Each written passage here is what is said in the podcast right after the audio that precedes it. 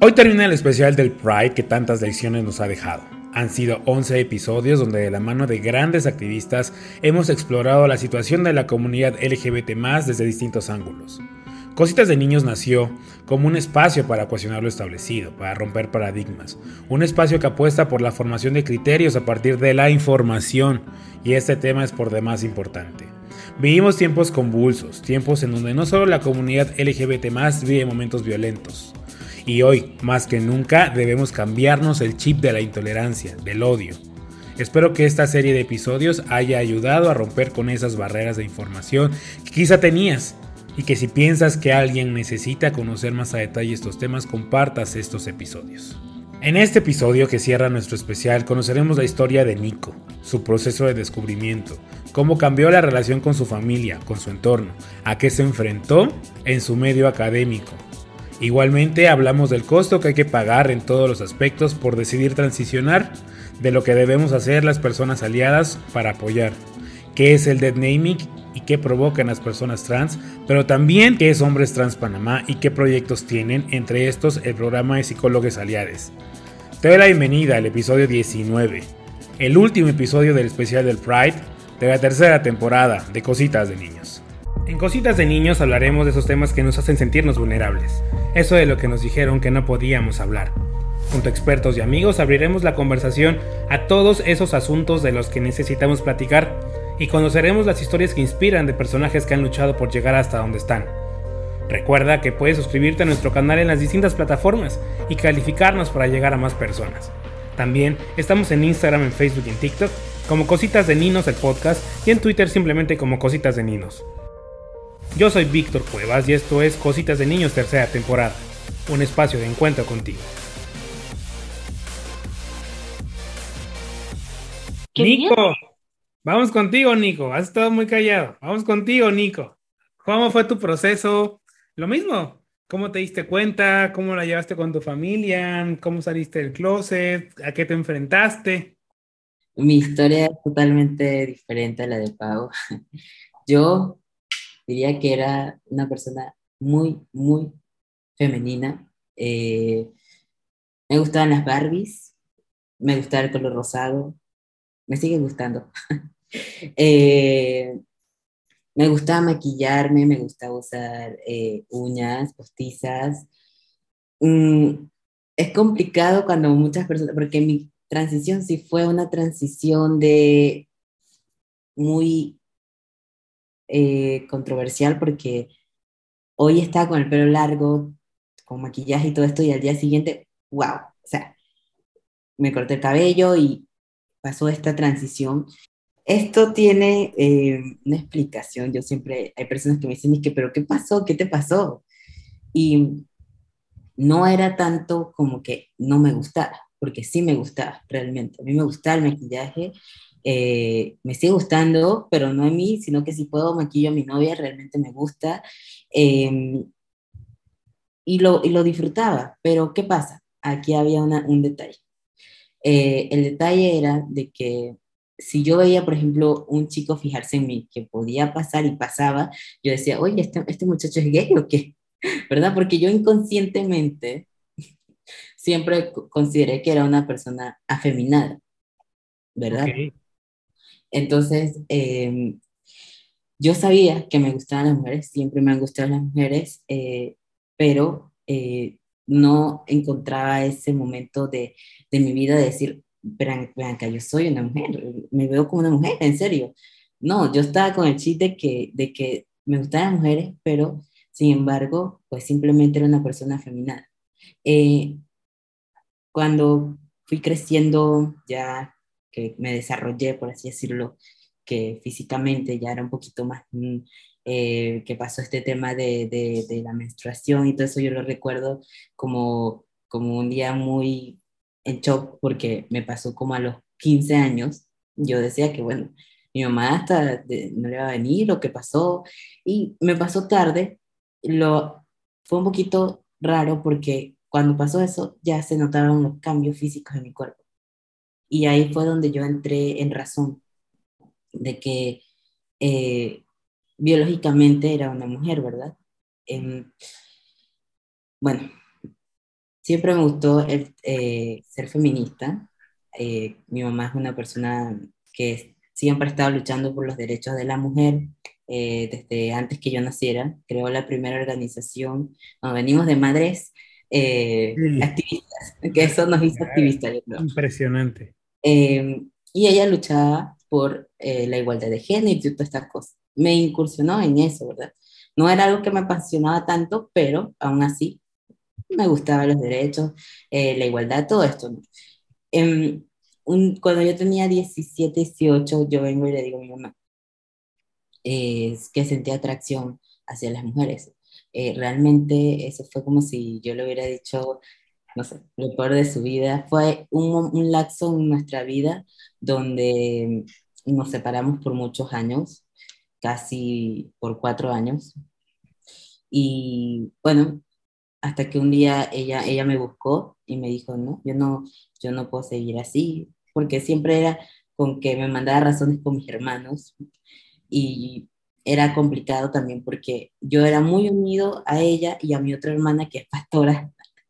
Y entonces ella también era como que, no, no, no, no, no, no, eh, yo te voy a ayudar a que tú cambies, yo te lo prometo. Entonces, eh, como yo la amaba tanto, le di la opción de que me llevara a la iglesia y todo esto. Eh, pero aún así no había cambios en mí, eh, de, mi atracción, ¿no? Físicamente seguía siendo muy, muy femenino, pues.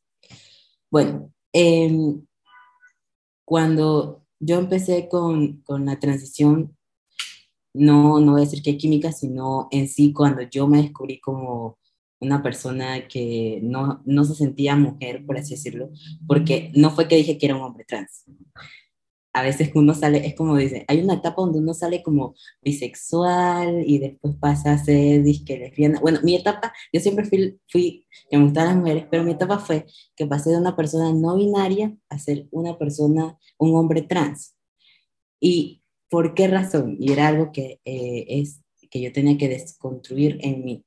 Y era la parte de tener que aceptar que era un hombre, era para mí terrible, porque yo como una persona feminista, era un, algo que yo estaba como que, no, no, no, no, no, voy a tener que ser parte del patriarcado según yo y eso a mí me costaba asumirlo. Em, bueno, el año pasado, en enero casualmente, eh, veo un afiche que me enviaron y me dicen, ¿por qué no escribes aquí? Porque hay algo en ti que es como que diferente, que yo creo que tienes que descubrirte, que yo creo que tal vez sí eres un hombre, pero yo decía, no, no, yo soy una persona no binaria, además no puedo, no creo que sea un hombre porque yo soy muy femenino, muy femenino, no creo, no encajo en ese, en ese estereotipo, ¿verdad?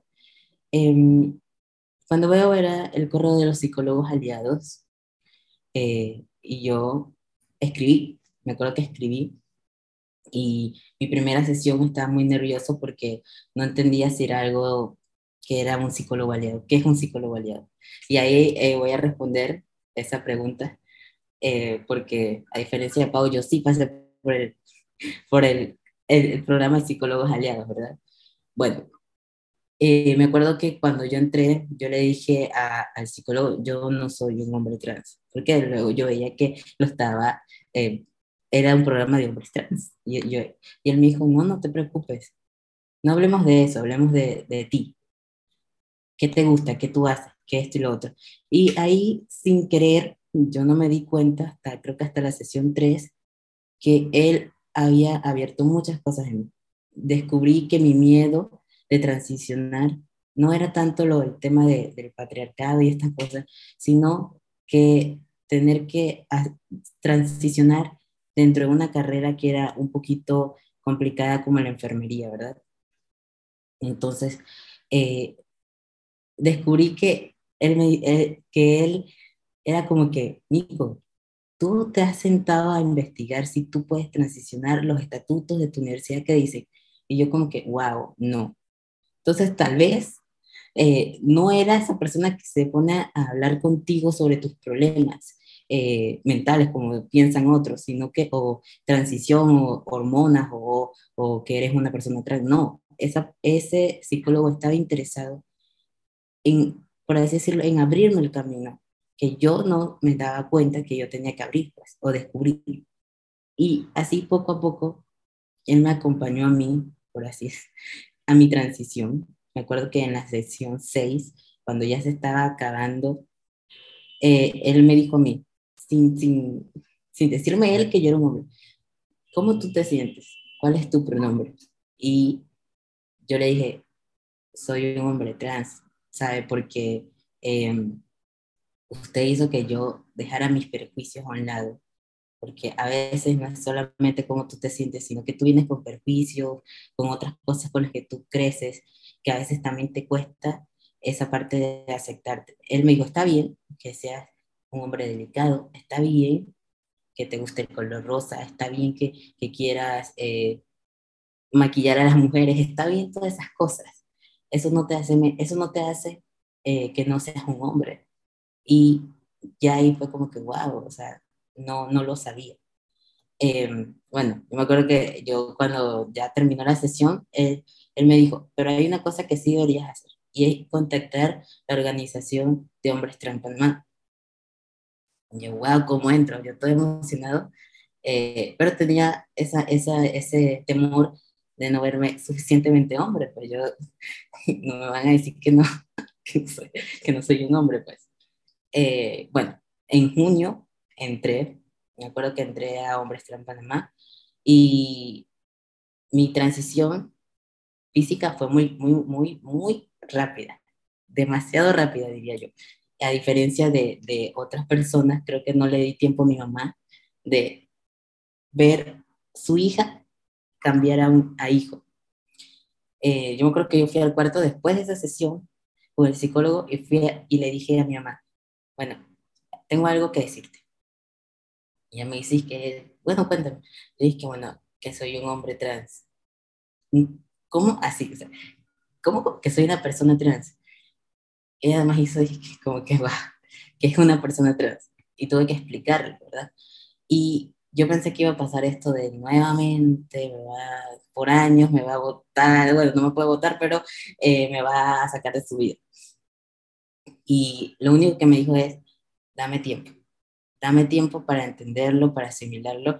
Y yo dije, wow, o sea, eh, mi mamá hace unos años atrás, por, por mi orientación, me votó, pero por mi identidad lo tomó como, de hecho, no, no era la reacción que yo esperaba, pero yo me fui para mi cuarto y, y me sentí tranquilo y, libre. Y dije, ok, si ella reaccionó así, ya que ya mis pasos que van a venir, debo hacerlos con seguridad, porque estoy, estoy, por así decirlo, aceptándome ya.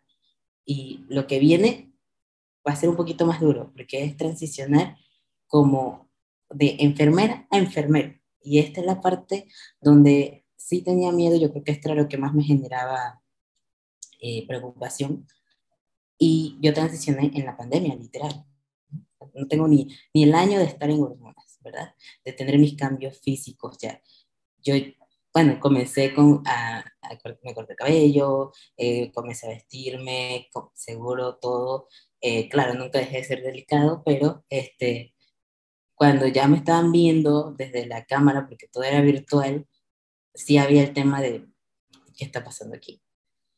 Nunca había habido una persona trans en la universidad en la que yo estaba. ¿Cómo iban a, asumir esto? Venía la imposición de cofia y yo me acuerdo que yo dije, yo no me voy a poner la cofia. Y mi, mi decana me dijo, ¿por qué? Porque yo no debo ponerme la cofia porque eso no me identifica, no me representa usar cofia. Y ella dice, bueno, no hay problema. ¿Qué entonces qué quieres? Yo quiero un pin, que es lo que usan los hombres, ¿no? Yo pensé que no me lo iban a dar hasta, hasta que un día me lo mandaron. No fui a la ceremonia, pero me lo mandaron. algo. y bueno, poco a poco, después de eso, hice, fui la primera persona que hizo su cambio de nombre en la universidad. Cambié mi nombre, ¿verdad? Empecé mis hormonas, todo cool. Eh, de ahí, un chico que ya tenía tiempo de estar en la universidad y que quería transicionar, tomó el valor de transicionar. Y em, en, bueno, yo no soy tanto de la ciudad, sino que soy de un lugar que se llama Chiriquí. Eh, fui también como que creando espacios eh, con un endocrino y para que las personas de ese pueblo de allá yo digo pueblo, pero tampoco es un pueblo, eh, tener, tuvieran ese, eso de, de acompañamiento con un médico.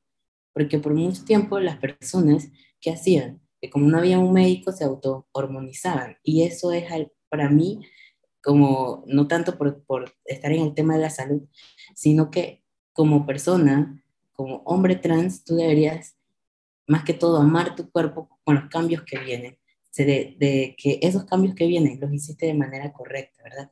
Entonces, em, bueno, empezó las personas a ir al, doctor, empezaron a salir más personas y cada vez que, que salían más personas yo decía, wow, todas estas personas estábamos, estábamos, por así decirlo, dentro del closet, otro tipo de closet, y no transicionábamos porque no teníamos la, por así decirlo, la información. Entonces, em, la información la sacábamos de Internet. Entonces, hoy en día están estas organizaciones como Hombres Trans Panamá y otras que son de personas trans, ¿verdad? Aquí en nuestro país, que nos han apoyado en, este, en esta transición segura. Siempre digo segura porque em, una de las cosas de que, de que Hombres Trans no hace es decir, bueno, eh, yo te doy las hormonas y punto. Nosotros realmente, bueno, no es sostenible ni para la organización, pero antes de decirte que vayas a un endocrino, te vamos a decir, ve a, a un acompañamiento con un psicólogo. Ese es el primer paso que, que una persona debe hacer. Y bueno, respecto a ver que me salió una parte, mi mamá, con este tema de mi mamá, eh, bueno, hasta me regalaba las hormonas, porque las hormonas son un poquito caras, bastante caras. Y llegaba el momento donde ella también quería que yo no perdiera mi tratamiento, porque sabía que si mi tratamiento era descontinuado o, no era como, como, debía ser, iba también a perjudicar mi salud. Y entonces ella dice, bueno, no, no, no estoy de acuerdo, pero tampoco quiero que, que algo te pase. Y hace, para ver, ya yo tengo, voy para dos meses de haberme operado. Y eh, eso, no, claro, no lo hubiera hecho si mi mamá no hubiera notado la disforia que yo tenía. Yo sabía que yo tenía disforia, pero yo no, realmente no lo notaba tanto como mi mamá sí lo estaba notando. Y era el tema de que eh, los hombres trans usamos esto de binders, no sé si saben qué son, que son como estos chalecos. Bueno, estos chalecos supri, eh, exacto, te agarran todo lo que es pecho, pero yo tenía mi euforia tanto que me producía náuseas que el simple hecho de que se me notara por aquí, lo que hacía era que además de usar el binder, me ponía estas cintas eh, eh tape que le dicen, que son cintas, entonces la cinta más eso, más dos o tres otras. Te acabaste lastimando, me imagino. Exactamente, entonces mi mamá miraba eso, mi mamá se daba cuenta de eso y dijo, no, o sea, yo no puedo permitir que tú sigas así.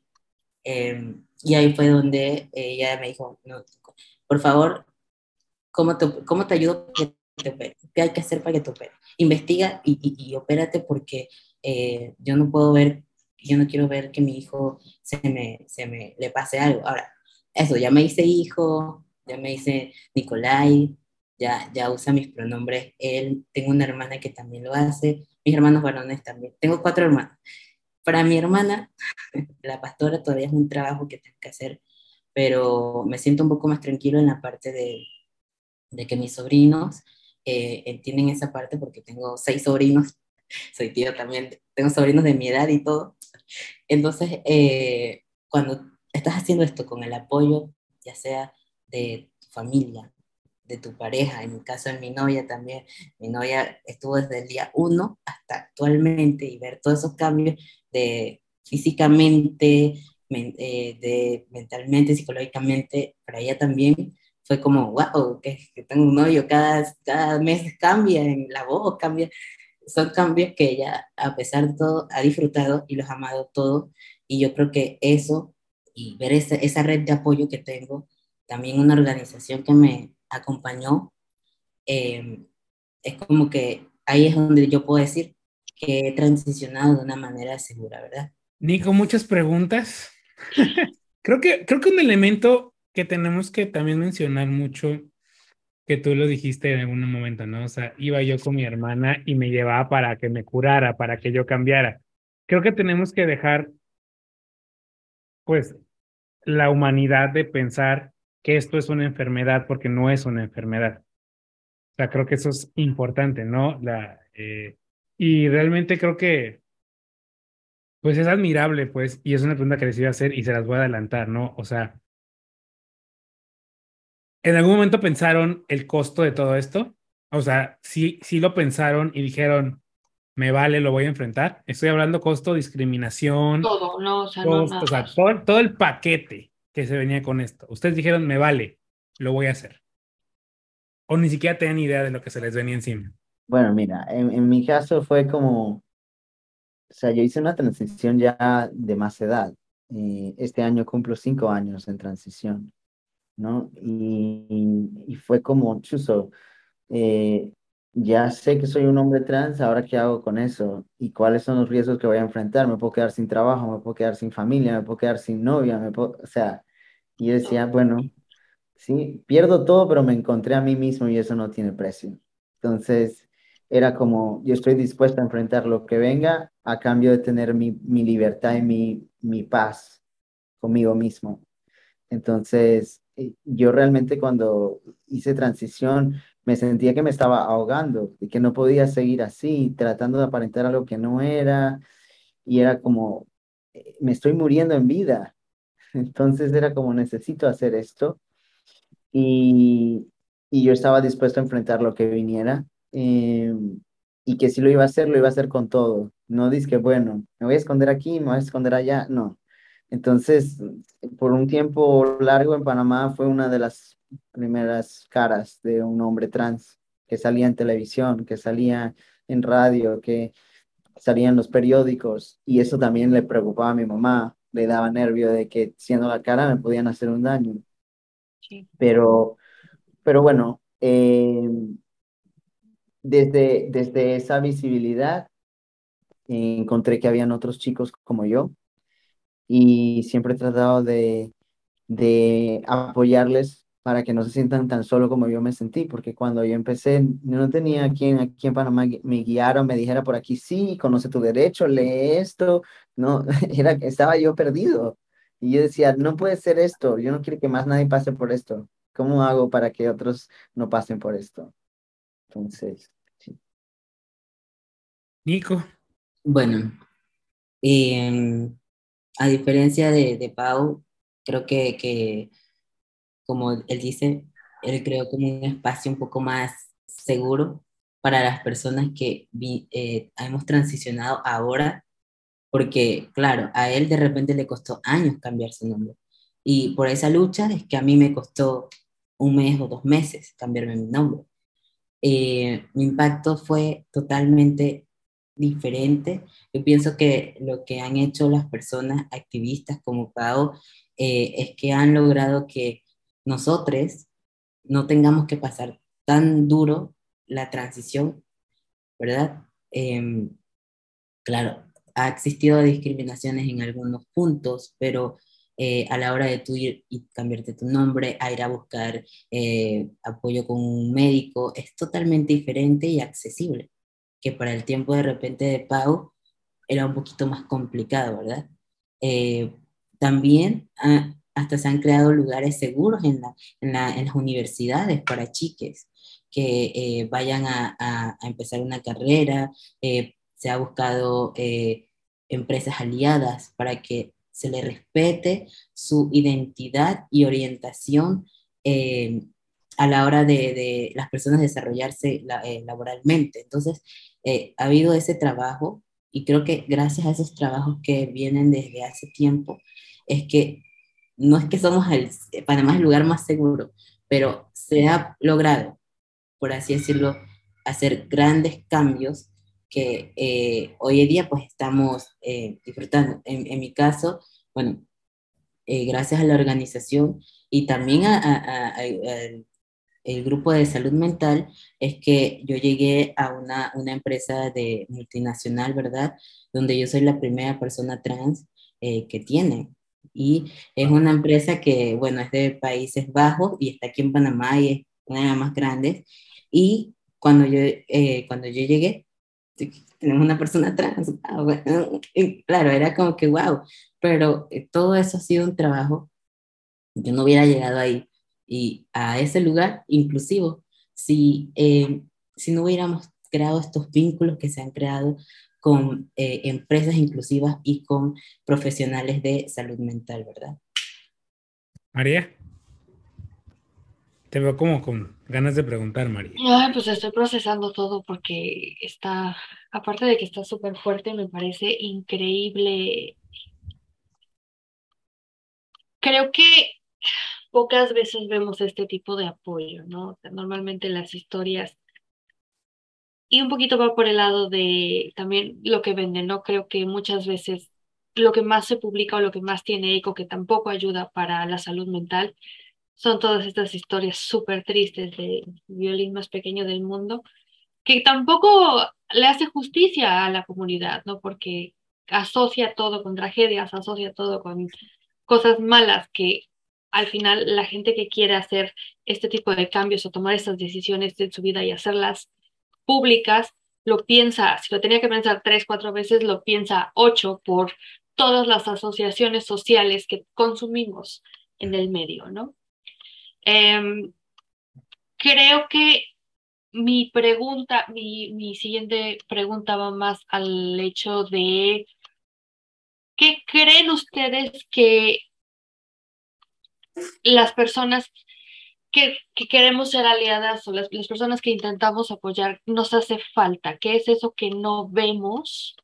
Porque pues obviamente no tenemos el, el panorama completo. ¿Qué es eso que no vemos y que con frecuencia ustedes dicen, me gustaría que estas personas cis o lo que sea de otras, este, alrededor de mí que no son en esa misma comunidad, ¿qué, qué podemos hacer mejor?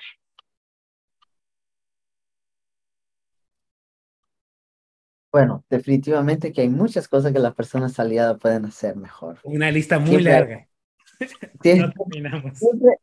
Siempre, hay oportunidad para crecer, para aprender. Yo creo que las personas aliadas eh, son como personas que pueden ayudarnos a alzar la voz, ¿no? Desde sus espacios. Porque muchas veces los colectivos LGBT nos encerramos en nuestro propio colectivo y ahí hablamos entre nosotros. Entonces yo creo que hay que trabajar un poco este tema de la interseccionalidad y de darnos cuenta de que hay muchas cosas que nos entrelaza y que nos une más allá de si somos LGBTQ más o, o no. Entonces yo creo que las personas aliadas nos pueden ayudar a compartir información, a alzar la voz, a defender nuestros derechos, aunque no estemos en un espacio, decir, espérate, no, eso no es así. Yo conozco una persona trans, tú conoces una persona trans, porque a veces que la gente repite lo que escucha y ni siquiera nunca ha compartido con una persona trans enfrente. Y eso me ha pasado muchas veces. Entonces yo creo que el poder escucharnos como los seres humanos que somos, tener más empatía, tener más respeto y promover eso ante las otras personas que desconocen de estos temas, eso nos ayudaría muchísimo más para avanzar, porque al final, si todos luchamos por los derechos humanos de todos, eso nos incluye también a las personas trans y le incluye a las personas que no son trans. Entonces, yo creo que al final debemos ver más lo que nos une que lo que nos separa. Nico. Sí, yo, yo estoy de acuerdo con lo que dice Pau. Eh, más que todo, eh, eh, el apoyo, buscar información, no asumir. Ahora, cuando hay información, información correcta, em, porque a veces hay personas que yo sé que de, de repente tienen la buena intención y te salen un poquito del contexto de, oye, pero te puedo preguntar aquí, nada más, tú sabes que yo te apoyo, yo tengo muchos amigos y pero quiero preguntarte esto por curiosidad. Y a veces hay, hay, hay temas que mm, yo diría que no deberían preguntarse, o a pesar de que eras una persona aliada, ¿qué, me, qué te asegura que esa persona se va a sentir cómoda con, con tu pregunta?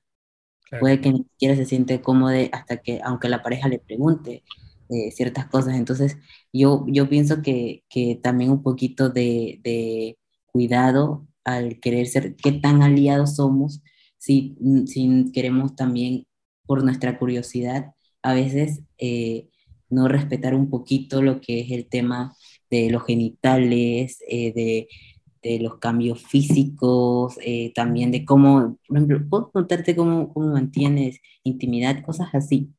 Yo pienso que, que la mejor manera de ser aliado es siempre eh, no asumir, buscar información de manera correcta, eh, como dice Pau, el apoyo, también luchar por nuestros derechos, eh, más que todo a la hora de que, de que si yo soy una persona trans, yo tal vez no sea una persona trans, pero sabes que yo, yo estoy contigo y que esa persona sienta que está seguro, segure contigo, es, es una experiencia bonita, porque una persona trans no se siente segura con cualquiera, a no ser que esta persona de verdad tenga buenas intenciones.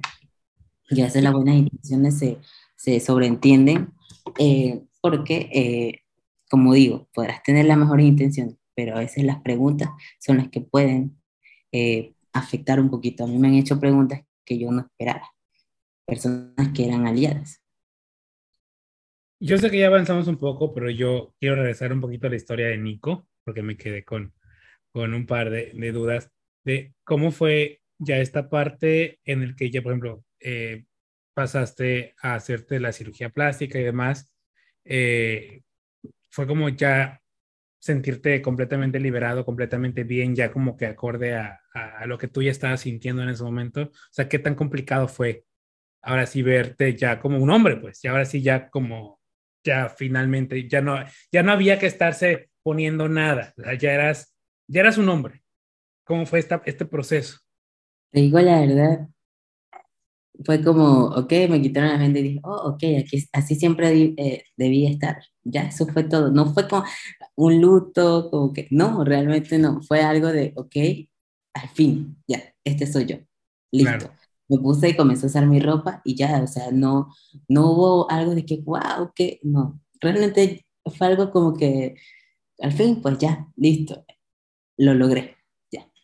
No fue un shock como hay personas que dicen, oye, pero debió ser impactante. Y yo, no, simplemente este era yo, era todo. Yo siempre me vi así, me, me veía así de, en, mi, en lo que yo quería hacer, que por eso era que tal vez no me causó como que un, un shock de que, de que, wow, me mutilé. Yo digo que las personas trans, hay personas que detestan las cicatrices, no quieren saber de cicatrices, pero las personas trans, irónicamente, amamos nuestras cicatrices. Es, es algo como que yo quiero esas cicatrices y esas cicatrices significan liberación, significan seguridad. Son, es, es algo controversial, algo muy de que, no, yo no quiero cicatrices, yo quiero tratar de borrarme esto, pero nosotros no. Increíble. ¿Y, ¿Y, cómo va la, la, relación con tu madre ahora, con tu familia y sobre todo cómo fue la transición, pero con tus amigos, amigas, hacia afuera, hacia las personas más allá de tu familia? Bueno, ese es un tema con mis amigos y amigas, eh, como antes yo era una persona muy femenina y tenía amigas y amigos que tal vez se sentían atraídos, atraídes físicamente por mí. Cuando yo hice un cambio, eh, o se alejaron de mí o simplemente hasta en Instagram no noté. Dejaron de seguirme porque dijeron, esta no es la chica que a mí me gustaba ver. Uh, cosas así. Entonces, también cuando hacía TikToks, que me gusta hacer TikTok, eh, tenía una audiencia y esa audiencia se fue, llegó otra audiencia diferente, obviamente, pero eh, era como que, ok, esta ya no es la persona que nos gusta, listo, se alejaron de mí, pero quedaron personas, eh, muy pocas, eso sí, que, por así decirlo, vivieron ese cambio y dijeron, ok, ¿cómo, cómo, cómo te llamo? amigo, no sé qué, esto y lo otro, eh, pocos profesores también, eh, pero en el momento no querían aceptar mi nombre se, se quejaron, fueron hasta la, eh, la NET, que es aquí como el gremio de enfermería grande, a, luchar que por qué yo tenía ese nombre. Y eso es algo legal, algo que, me, el tribunal electoral me dio, que algo que no pueden decir, ¿cómo van a ir allá? Vayan al tribunal y pregunten qué fue lo que pasó, pues, pero, este, y no les quedaba más remedio que tener que llamarme Nicolai. Entonces, eh, era eh, ese momento de, de, respeto, porque también eh, yo fui la primera persona que hizo una asociación de enfermería en, en esa facultad. Y claro, a mí me veía como un respeto y, y un liderazgo y todo esto, y siempre me llamaban para muchas cosas. llegó un momento donde querer, de que ya, tapar a esta persona, eh, ya no puede ser representante estudiantil, no puede ser ese líder estudiantil porque eh, es una persona trans. Entonces trataban como de, por así decirlo, de tapar eh, todo de manera que buscaban otras personas para hacer eso. Y, y sí, me, me, no fue que me afectó porque realmente era parte de esperar, era algo que yo esperaba que pasara. Eh, lo asimilé, pero sí era como que, wow, o sea, tanto que, que me costó hacer una asociación que me aplaudieron por algo de que yo decidí ser libre, ya no soy esa persona respetable, por así decirlo, ya no soy ese estudiante ejemplo, cuando siempre era un estudiante a quien ponían de ejemplo, pero ya no puedes poner de ejemplo a una persona trans, por más notas que tenga. Claro que no, no puede ser un ejemplo a seguir. Entonces era, era, era triste en esa parte. Y con, con las amistades de mi novia, creo que también para ella fue duro. Fue duro y con su familia también, porque eh, muchas personas se enfocan, oye, ¿cómo tú estás? ¿Cómo estás? Pero mi transición esto fue con mi novia y mi novia también perdió muchas amistades. Mi novia también tuvo muchos problemas con su, con su familia. Eh, y ella ahí, bueno, yo me quedo con mi novio trans, no importa. Eh, tanto de que hoy en día, bueno, yo, una de las cosas que yo amo HTP, Hombres Trans Panamá, y mi trabajo es eso, y, y, es como que eso es un enfoque que yo le dedico mucho y, me, y disfruto hacerlo. No lo veo como un trabajo, para mí es como que ah, un, es como despejarme. Y llegué a amar tanto eso que ella dijo, bueno, yo, se llama eso y ya lo acepté con su transición, ya tengo que aceptarlo y ya, y ya quiero ser parte de HTP y bueno, pues ahí está. Entonces, eh, también eso es parte de, de, la transición, hacerla con las personas correctas, las personas que estén contigo. No importa si solamente te queda una o dos personas en tu vida, esas son las personas que van a estar contigo hasta el, el día de que tú literalmente hagas, por así decirlo, tu muerte, digo yo, ¿no? A no ser que otras cosas lo separen, pero si esa persona me aceptó ya con mis cambios, con esta nueva persona que soy, es porque esa persona merecía estar ahí. Las personas que ya no están, bueno, ya no están, ya no, ya no, es como, gracias, gracias porque ahora puedo empezar mi vida y no están las personas que me sobran. Dijiste algo importante y es otra de las preguntas que, que, sí me importa mucho hacerles y temas que sí me gustaría tocar con ustedes. Es el dead naming. El, me, les cuesta trabajo llamarte por tu nombre. Entonces, si antes eras María, bueno, pues parece que para mí eres María, güey. Ya no, o sea, no eres Nico, no eres Pau, eras María. ¿Qué es el dead naming? Y lo más importante, ¿cómo los afecta eso a ustedes? Bueno, este, cuando yo me cambié mi nombre y yo comencé de la UI, gracias a Hombres Trans Panamá, toda Hombres Trans Panamá, porque tenemos ese, ese departamento, ese, por así decirlo, ese apoyo, un grupo de trámites de cambio de nombre, que HTP da apoyo a todas las personas trans, no solamente a los hombres trans, sino a personas no binarias, a mujeres trans, bueno, eh, nosotros comprometidos con la población trans, eh, yo pensé que todo iba listo, me cambió el nombre ya, ese es mi nombre, punto. Fue complicado, claro, porque uno, las personas están acostumbrados, mi mamá decía, yo te llamé por una X cantidad de años, dame tiempo. Y, claro, me veían de una manera, pero aún así se les salía mi nombre anterior. De hecho, eh, hasta a mí a veces llegó un momento donde yo decía, cuando iba a dar mi nombre también, y yo decía, no, no, no, no, espérate. No, no. Eh, es como, tener que dejar y soltar eso, hay que soltarlo porque no es que asumiste una nueva identidad, ese, era, ese siempre fuiste tú, pero más que todo eh, es la manera de apropiarte y de apoderarte de tu nombre.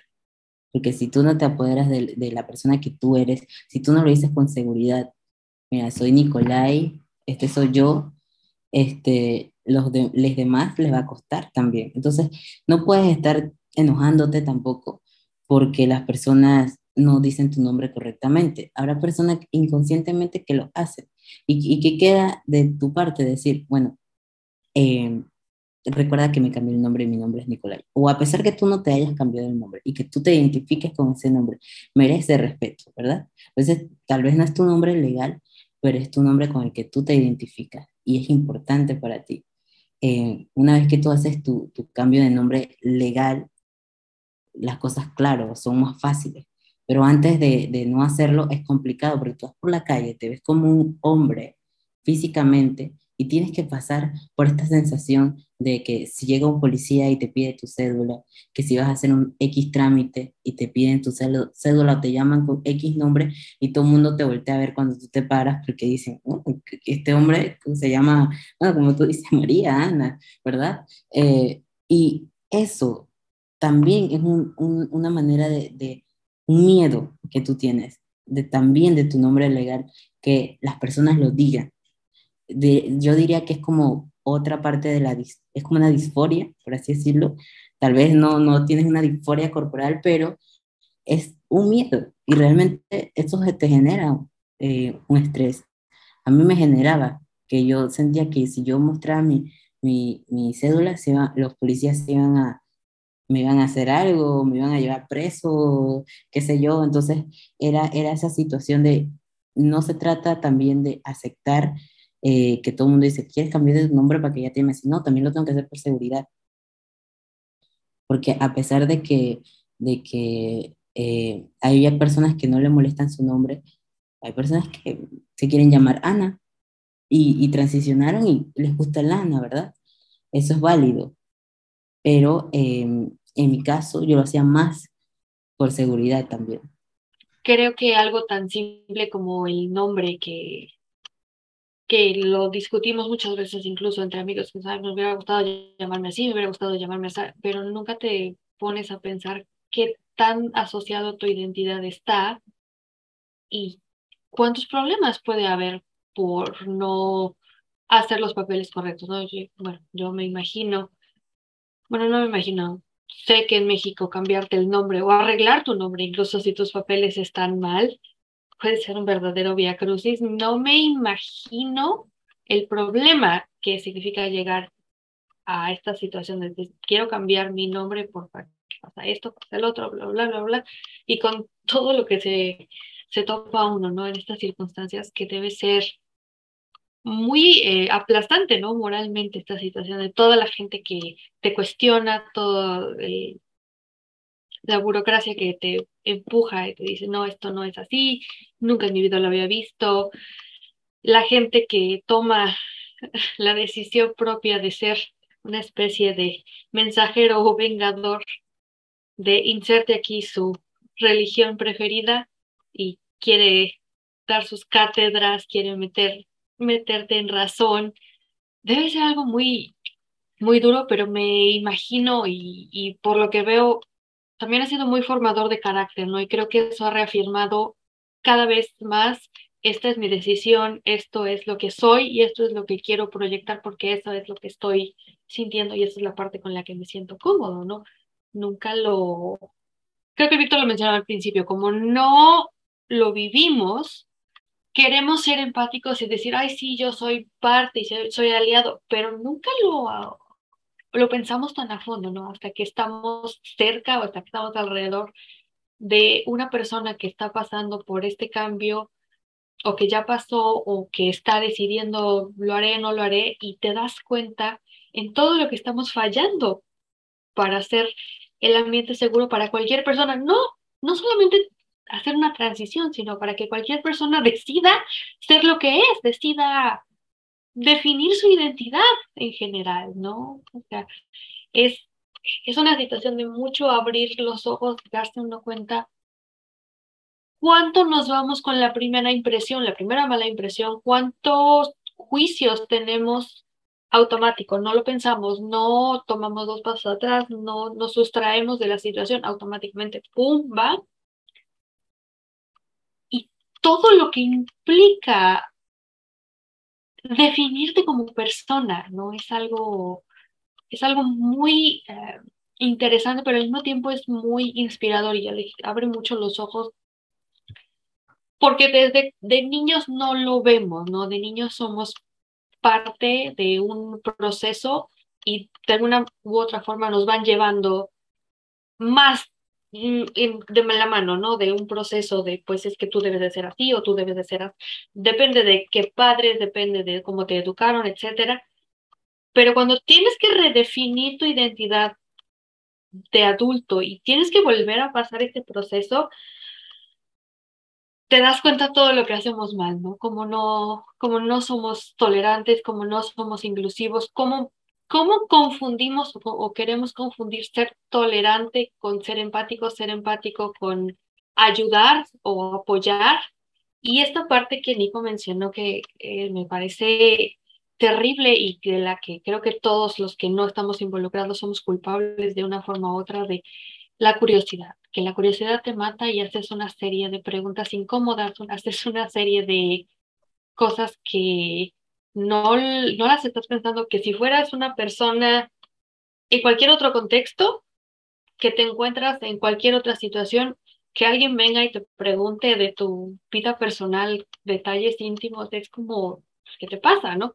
Y es lo mismo, ¿por qué hacemos esto? No, no es un espectáculo, es Estoy muy, uh, me, me, encanta, me, encanta, esta charla y, y, me ha hecho abrir mucho los ojos de cuántas cosas hacemos mal sin, querer, sin quererlo, sin pensarlo y cuánto daño podemos ocasionar por no tomar medio segundo para decir, oye, está, a lo mejor estás fuera de, de lo que deberías de ser, ¿no? Y creo que también como latinos nuestra cultura de querer apoyar viene mucho de, ay, te quiero apapachar, te quiero sobreproteger, te quiero, me quiero sobremeter en tus asuntos, eso es familias latinas amando poder.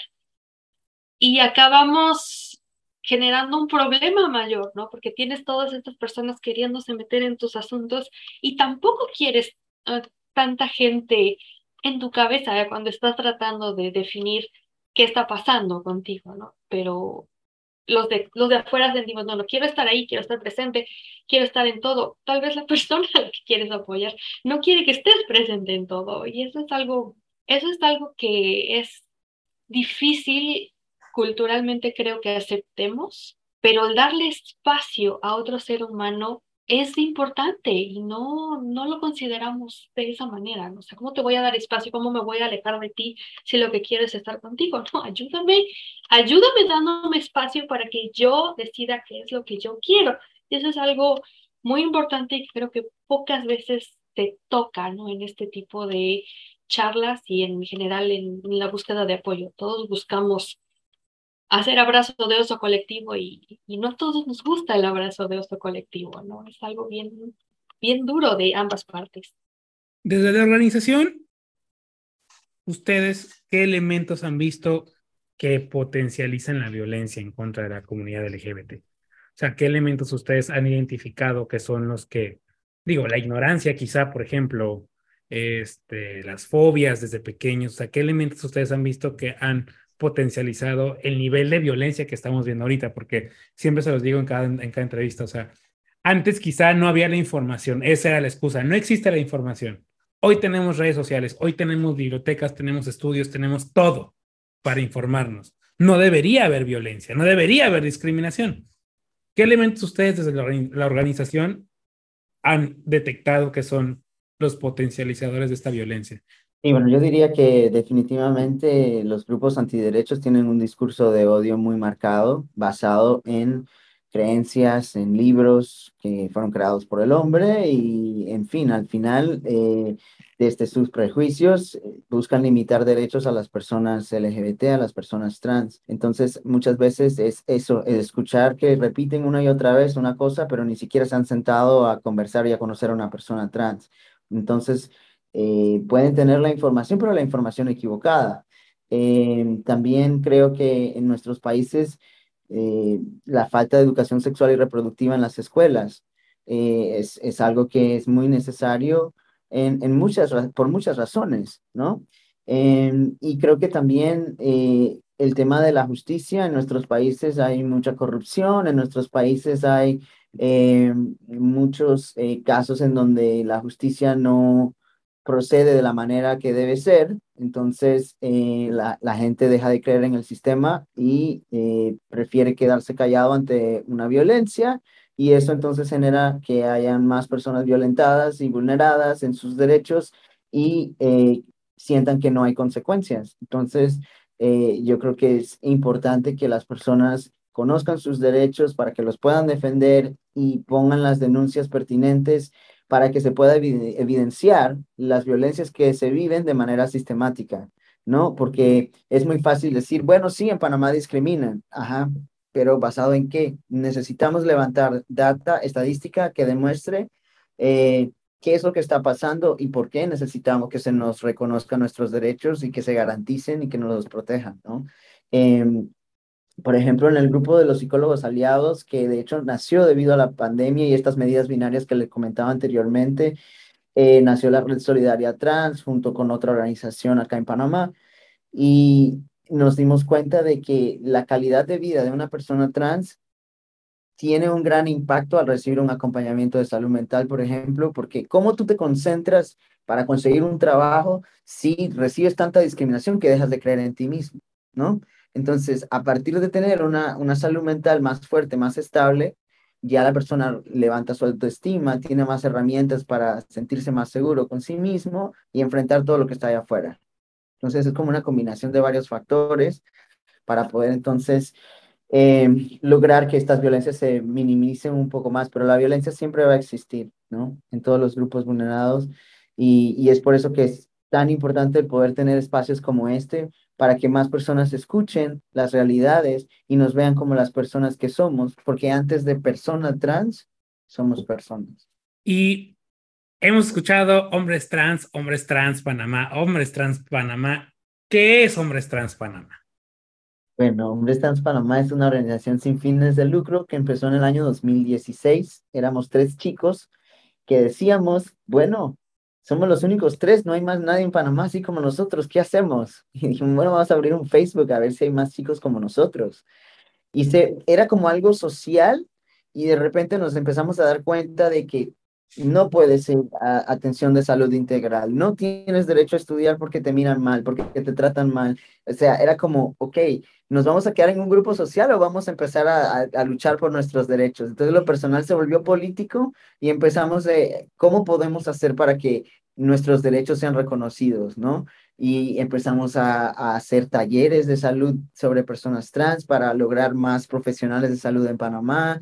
Empezamos a hablar al Ministerio de Salud ¿Cómo es posible que en todo Panamá no hay un solo endocrino en salud pública que pueda atender a una persona trans? No podemos esperar que pase algo grave porque se autohormonizan y luego entonces hacer algo, hay que hacer algo y, era estar allí encima de lograr que hubiesen más empresas inclusivas, más instituciones, hacer talleres eh, a lo que son, por ejemplo, ahora hicimos uno a los policías municipales. Es como empujar por todos lados educación, trabajo, salud. O sea, eh, es, es difícil, pero es posible. De un grupo que empezó con tres personas, hoy hemos tenido más de 200 chicos trans que han llegado al grupo, que han dicho, soy un chico trans, ¿qué hago? ¿Por dónde voy? ¿No? Entonces, eh, el poder visibilizarnos nos ayuda a que la gente conozca, porque casi siempre antes cuando decían personas trans, y una vez pensaban mujeres trans, no hay más nada. Entonces era como, espérate, ¿qué es un hombre trans? Y uno explicaba y educaba y todo lo demás. Entonces el grupo ha ayudado a visibilizar, el, grupo ha ayudado a fortalecer a la población trans en Panamá ha ayudado a que avancemos un poco, por ejemplo, con el tema de los cambios de nombre. Mi cambio de nombre duró un año y un mes. Y ahora los cambios de nombre pueden durar 15 días. Ahora existe una clínica de eh, hormonización en salud pública. No solamente hay un endocrino que tanto luchamos, ahora hay enfermera, trabajadora social, psicóloga, endocrino, eh, medicina general. Es un, es un solo hospital, ok, pero de allí, si pudimos lograr un solo hospital, vamos a lograr que hayan en todos los centros de salud. No necesitamos una clínica especial, sino que todos los profesionales de salud en todas partes de Panamá tengan la sensibilidad y la información actualizada para poder brindarnos una atención de calidad y calidez como merecemos. Entonces hemos inventado en el camino miles de talleres, miles de cosas, seguimos inventando para lograr que las personas tengan una mejor calidad de vida. Señor director de proyectos, ¿qué proyectos tienen ahorita? ¿Qué proyectos hay? ¿Qué se viene para hombres trans? Actualmente nosotros, bueno, como dijo Pau, parte de los proyectos es lograr eh, sostener nuestros programas. Eh, siempre buscamos la manera de poder seguir con nuestros programas de salud mental. Tenemos uno de taller de inserción laboral y autoempleo. ¿verdad? Para personas trans, becas de inglés, que es algo totalmente nuevo, ya vamos para la tercera eh, vuelta de dar becas de inglés. pronto, algo que no hemos hecho es fondos educativos Em, que eso también es parte de, de, nuestro compromiso. Muchas personas trans aquí en Panamá no han tenido la oportunidad de poder terminar el colegio y ese es uno de, de, lo que va a implicar este fondo educativo. Tampoco han podido ingresar a la universidad o no han tenido la facilidad de hacer, por así decirlo, los exámenes prepodéuticos. Entonces, eh, lo que buscamos es como acompañar, no solamente en salud mental, no solamente en lo laboral, sino también en lo educativo. Y este año es como lo nuevo, eh, es como otra cosa más que queremos abarcar, otro compromiso más, pero eh, es parte por así decirlo, de nuestras metas. Em, también queremos hacer un recorrido de salud por todos los centros de salud de aquí de nuestro país, no solamente en la ciudad, porque no solamente en la ciudad hay personas trans, sino en todas las provincias de Panamá. Entonces queremos ir a hacer este recorrido para que por lo menos en cada lugarcito de nuestro país las personas trans puedan acceder a salud integral. Porque la salud trans no solamente implica hormonas y ya, un endocrino y ya, sino que estas personas puedan ir, si en dado momento necesitan ir a un ginecólogo, si necesitan eh, hacerte exámenes, tengan, eh, por así decirlo, la información, el personal de salud, de poder tratar a estas personas trans, ¿verdad? Em, y bueno, hay, hay buenas cosas eh, porque este año hay talleres que jamás habíamos, por así decirlo, hecho continuamente, como el taller de binders. Eh, tenemos binder para donar eh, y próximamente queremos hacer otro taller, bueno, así somos de inventores, un taller de, de, de packers, que no sé si saben qué son, pero bueno, nosotros queremos hacer muchas cosas por nuestra población. Somos poquitos en el sentido de, del equipo de trabajo, pero hacemos grandes impactos. Eh, tenemos también algo que, eh, que el 20 de, de este mes eh, es el cumpleaños, ¿verdad? De Ricardo J. Alfaro, que fue uno de los presidentes de aquí de, de Panamá y, y, en la Constitución de los Derechos Humanos, él, fue, él hizo 18 eh, derechos humanos, ¿verdad? Y eh, bueno, se nos ocurrió que deberíamos eh, ese día celebrarlo, ¿por qué no? Entonces contactamos acá lo que es la Defensoría del Pueblo y vamos a hacer como este acercamiento, ¿verdad?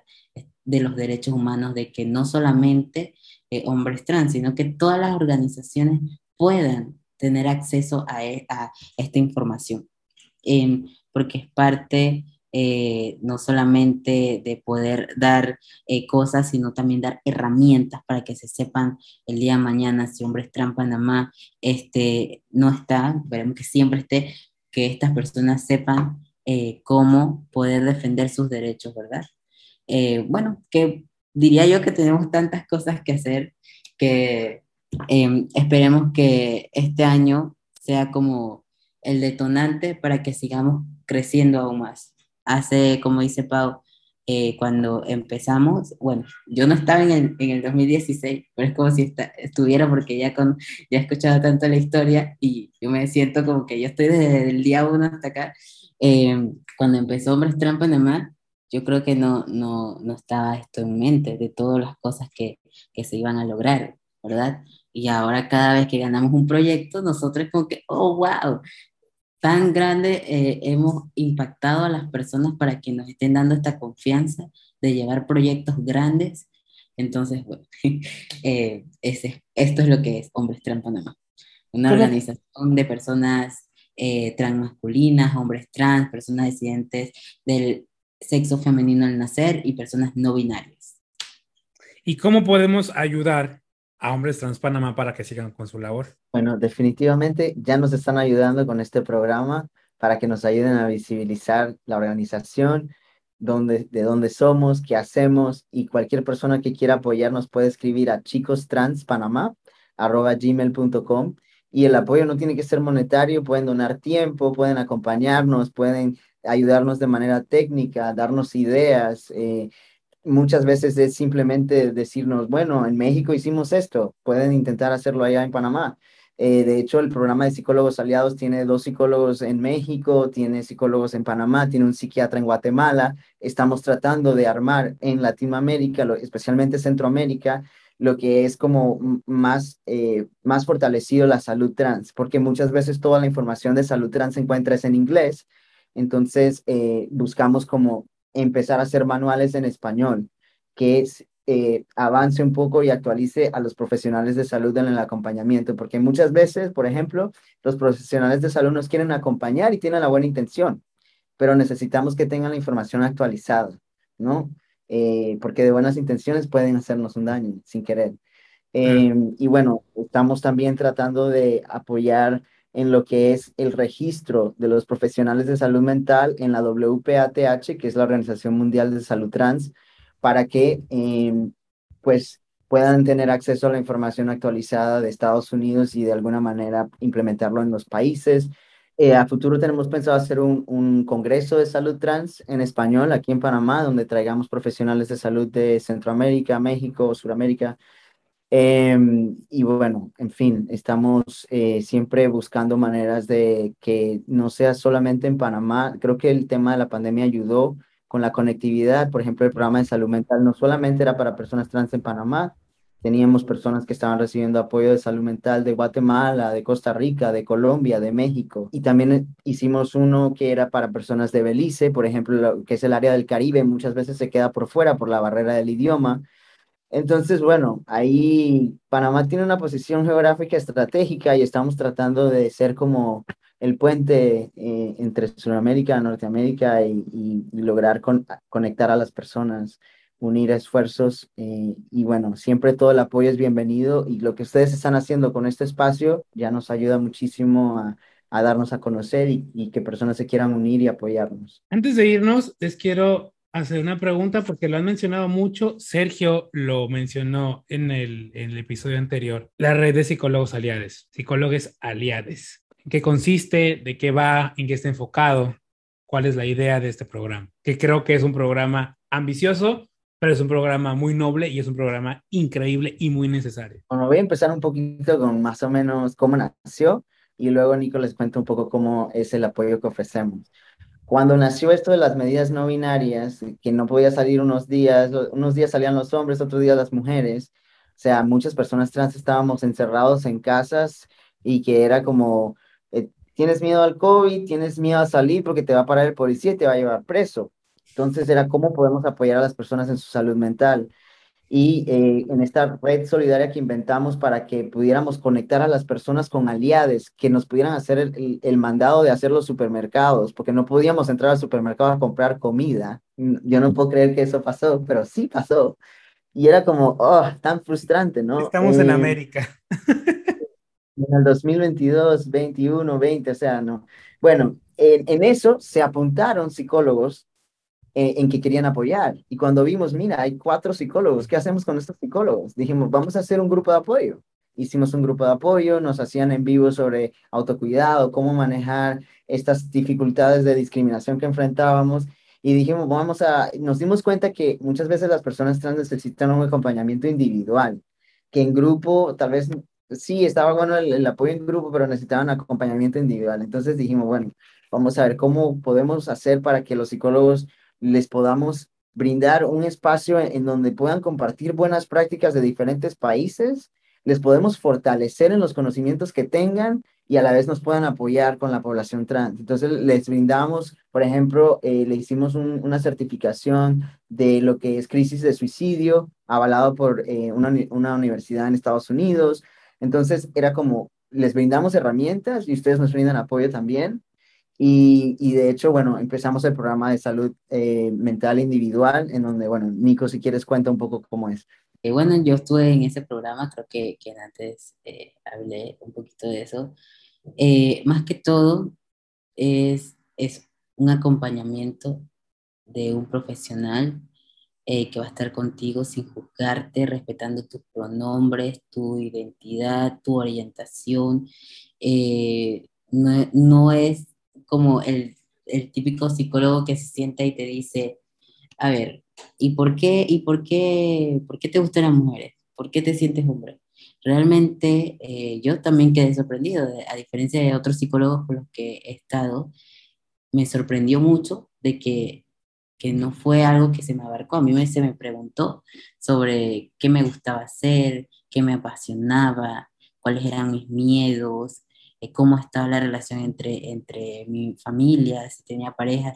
Nunca fue como algo de cuestionarme. Y creo que eso fue lo que hizo que yo no me sintiera presionado de tener que dar una respuesta de quién era yo. Entonces, eh, psicólogos aliados no es simplemente hablar con psicólogos, es, estás ahí con alguien que está de verdad que le importa lo que estás diciendo y que va a buscar la manera, ya sea como les digo, este psicólogo se involucró en decir, Nico, estudiemos el estatuto de tu universidad para ver si tú puedes transicionar. Es, es muy diferente a, a, a otro psicólogo. Es como estar con un amigo, con una persona que le importa, quien cómo vayas a descubrirte. Es, es, por así decirlo, ese punto inicial en tu transición, hacerlo de manera segura, de cuando, esa, cuando ese psicólogo te, te me dijo a mí, ¿sabes qué? Yo creo que tú eres, que no, ¿sabes algo? Tú eres un hombre. Y haber escuchado eso en la última sesión para mí, wow, no lo dijo la, la primera, ni la segunda, ni la tercera. Él de verdad me escuchó, me acompañó en mis, en mis momentos de confusiones, en mis momentos de incertidumbres y y me, y me fue mi impulso, pues, fue ese, ese punto inicial para mí. Entonces, eso es Psicólogos Aliados. Es un programa para poder acompañarte, no, no solamente hay personas que dicen, no, pero yo no estoy loco, no, pero no sé qué, ay, no, un psicólogo para qué, y si vieran lo impactante que es para, para la vida de, de, muchos un psicólogo, hay, hay personas que les salva la vida hablar con un psicólogo. Y, y yo creo que hasta el sol de hoy no hemos tenido ninguna queja del programa de psicólogos aliados. Porque, como dice Pau, han sido psicólogos, psicólogos que de verdad eh, les importa estudiar el tema. Eh, cuando nosotros les, les, les informamos que si querían ser parte de la huepa, eh, ellos estaban emocionados, ellos estaban emocionados porque de verdad les importa trabajar con nuestra población y dar un granito de arena y se involucran a pesar de que a veces solamente son seis sesiones que se les da, hay algunos que de su tiempo lo donan para seguir apoyando a estas personas. Entonces, eh, es un compromiso real que desde el día uno tú lo presientes. Eso es nuestro gran equipo de salud mental. No, y es importante porque ahora estos elementos que la semana, bueno, en los dos episodios anteriores habló, habló Sergio. Uno, la importancia de ir a terapia, que eso es un tema que hemos manejado en cositas de niños desde el día, desde siempre. Y el otro, que eso es súper importante, el enfoque LGBT de quien, de, de, de, los psicólogos, o sea, de los psicólogos, las psicólogas, las psicólogas, eh, porque sí, o sea, bien lo dijiste, ¿no? O sea, tú vas con un, con un psicólogo, una psicóloga, un psicólogo regularmente, y pues sí se va a sentar contigo, y hay quienes incluso ponía un ejemplo, Sergio, ¿no? De, de psicólogos que consideran que incluso una persona puede ser este, gay porque lo violaron, ¿no? Y dice, es que no hay una cosa más aterradora que tengan ese precepto, ¿no? Entonces, este enfoque LGBT siento que es el secreto de todo.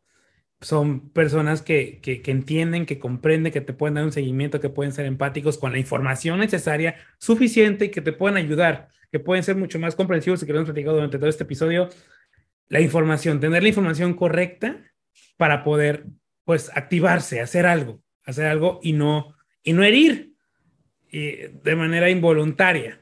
Y pues bueno, ya básicamente ya al final de esto, ¿ustedes creen que la situación cambie en algún momento? ¿Ustedes creen que las personas trans puedan vivir, pues quizá no en el mundo de los teletubbies, pero sí en un mundo en el que sus derechos humanos sean respetados, en el que las familias, de cierta manera, pues sí, sea difícil, pero digan, va, eh, como en el caso, eh, el caso de, ambos, ¿no? Quizá en el caso de Nico fue más complicado, pues, pero en el caso de ambos, que al final del camino, pues, sus madres fueron fundamentales en este proceso. ¿Ustedes ven esto que sucede en algunos años o lo ven muy complicado? Estoy totalmente convencido que va a pasar, que vamos a tener nuestros derechos y que existirán nuevas luchas. Por ejemplo, el movimiento feminista, en algún momento las mujeres no tenían derecho al voto y hoy en día tienen derecho al voto. Entonces, no fueron luchas que se ganaron de la noche a la mañana, pero con persistencia, con personas aliadas, eh, podemos lograr que los derechos avancen, porque la realidad de las personas trans hace cinco años en Panamá no es la misma que tenemos hoy en día. Hace cinco años no existía una clínica integral para salud de personas trans en salud pública, no existían los cambios de nombre que duraran 15 días eh, y no existían todas las organizaciones trans que existen hoy en día en Panamá. Eh, de hecho, desde Hombres Trans hasta impulsamos una asamblea de, de, organizaciones y líderes trans en Panamá para el avance de derechos. Entonces, sí, estoy convencido de que va a pasar. ¿En qué momento va a pasar? No lo sé. Espero estar vivo para verlo, pero estoy convencido de que sí. Todos los derechos humanos, eh, en algún momento, todos los grupos vulnerados han tenido que luchar por una cosa u otra y al final, si se logra, no es tan rápido como uno quisiera, pero sí se puede lograr y, luego cuando se logre ayudaremos a las nuevas personas que necesiten apoyo para eh, lograr derechos eh, de la manera posible para que puedan también avanzar. Y yo creo que esa es la cadena que los seres humanos podemos hacer. Yo agarro tu mano, te jalo y seguimos hacia adelante. Totalmente, como dice Pau. Eh, Respecto a, sí, a eso de la, de la asamblea trans, estas alianzas que hemos hecho eh, de estas organizaciones, eh, es un impulso ver tantas organizaciones juntas luchando por, un, por uno de los propósitos más grandes que es que nuestras, eh, nuestros derechos sean respetados, ¿verdad? Que nos visibilicemos, que tengamos la oportunidad de en algún momento de ser, eh, por así decirlo, no cuestionables a la hora de hacer nuestra transición. Em, yo sé que con estas alianzas que hemos hecho, eh, tan, antes era uno, dos, tres grupitos que veían ahí, tres, cuatro personas. Ahora somos diez organizaciones que estamos luchando por esto. Y yo sé que de aquí a, un tiempo llegaremos a ser mucho más. Entonces, eh, si ya siendo 10 organizaciones, creo que hemos logrado, no son los, los cambios que queremos, pero como dice Pau, en la área de la salud, hemos logrado cambios eh, que en, en, un momento no había, no había de, de manera pública eh, acceso a un endocrino de manera pública y hoy en día pues ya está. Entonces, con esos pequeños pasos que vamos dando, eh, vamos logrando grandes cosas. Y en algún momento, pues, quién sabe, y este, lo del matrimonio igualitario y muchas otras cosas que nos favorezcan también a las personas trans.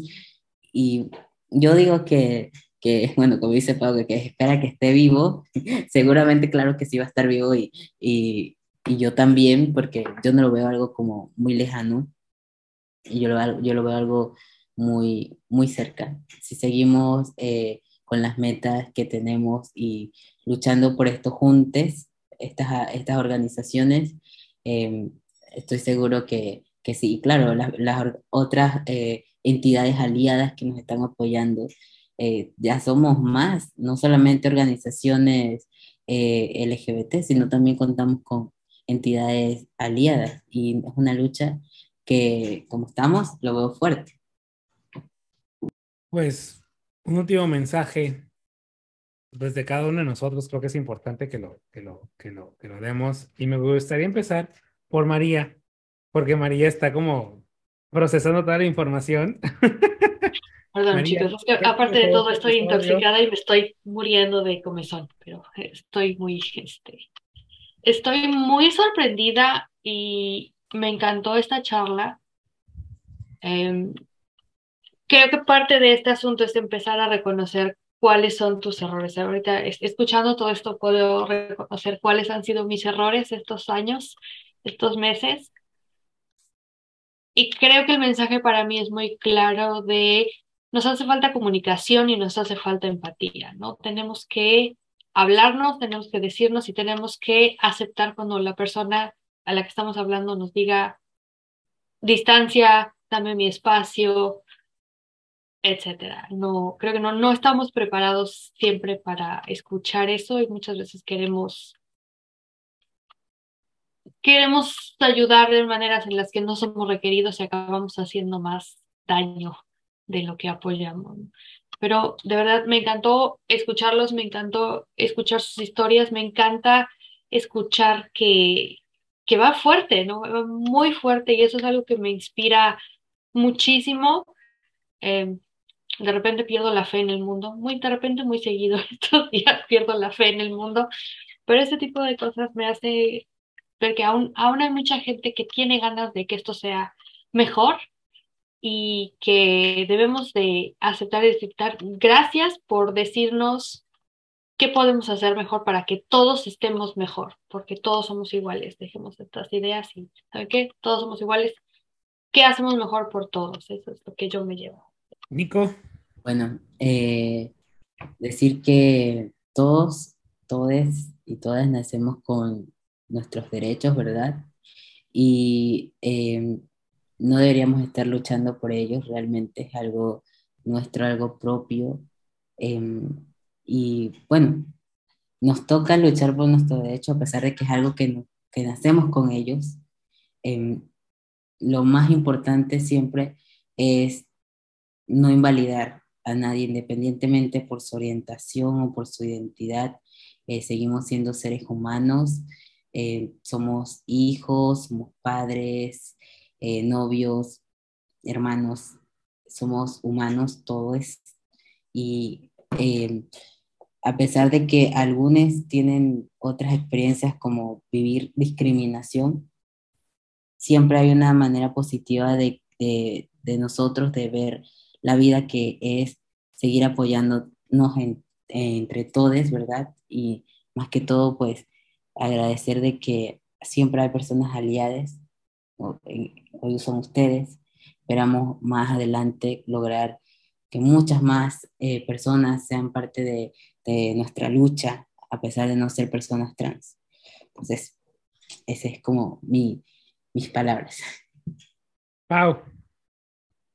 No, Definitivamente, muchísimas gracias a ustedes por este espacio, por esta oportunidad de compartir y de visibilizar a la organización, nuestras historias, nuestras vivencias. Eh, y bueno, mis palabras serían que las personas que escuchen esto, sea lo que sea que están pasando, ya sean una persona trans o no, que no pierdan las esperanzas.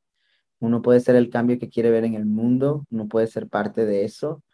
Y hay veces que uno se cierra y piensa que no hay salida, pero siempre puede haber, aunque sea una persona que va a estar allí para apoyarte y tu vida puede cambiar totalmente. En mi caso, yo en algún momento de la vida perdí las esperanzas y pensé que la vida no tenía sentido, que nunca iba a poder ser quien soy. Y qué bueno que no me rendí, que estoy aquí, porque he podido tener una experiencia extraordinaria como ser humano eh, en mi propio tránsito y ver a mis compañeros, compañeras y compañeros ser quienes son, lograr sus metas, verles volar, es una experiencia extraordinaria.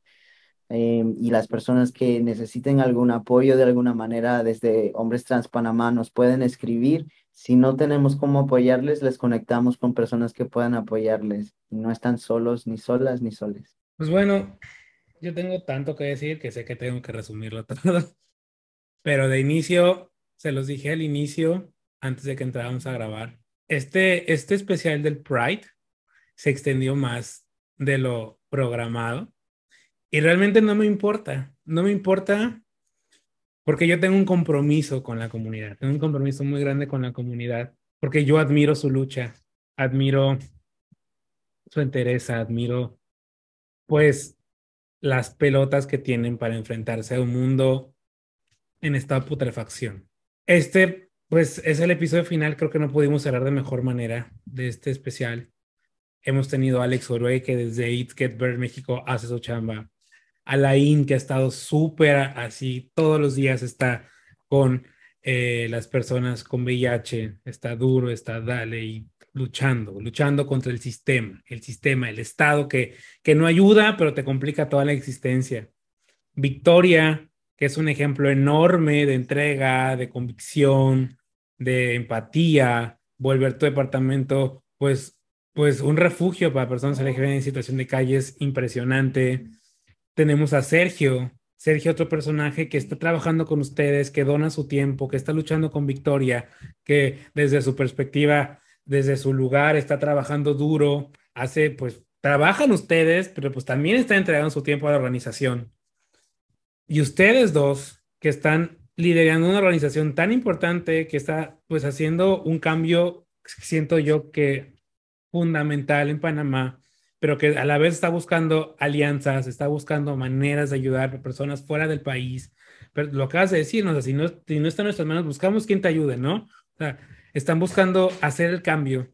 Para mí ha sido un gran honor, de verdad, se los digo, compartir este espacio con activistas del tamaño de ustedes. Yo los admiro, de verdad los admiro, los respeto, los quiero. De verdad es, es increíble la labor que están haciendo, es increíble la convicción, la entrega, el trabajo y demás. Para luchar contra un mundo, reitero, putrefacto. Traigo a colación una vez más el caso que les planteaba yo hace rato, ¿no? De que están diciendo que no pueden mostrarles a los niños porque van a acabar con su inocencia. En el que ah, hubo una que también tuvo las pelotas de decirme que era una cuestión de moda, que era una cuestión de adoctrinamiento Señores, perdón por lo que voy a decir, pero es que estos temas a mí me prenden mucho, pero no pueden estar más equivocados y no pueden ser una más grande estupidez lo que están diciendo. Esto no se trata de adoctrinar, esto se trata de educar en el respeto. Tenemos que respetar, tenemos que abrirnos a la, a la variedad, al arco iris. No es un tema de moda. Lamentablemente, esta lucha ha tomado años, muchísimos años y es hasta ahora que están teniendo los espacios donde podemos hablar del tema. No es que esté de moda ser trans, no es que esté de moda ser gay, no es que esté de moda ser pansexual o bisexual. Esto ha existido toda la vida.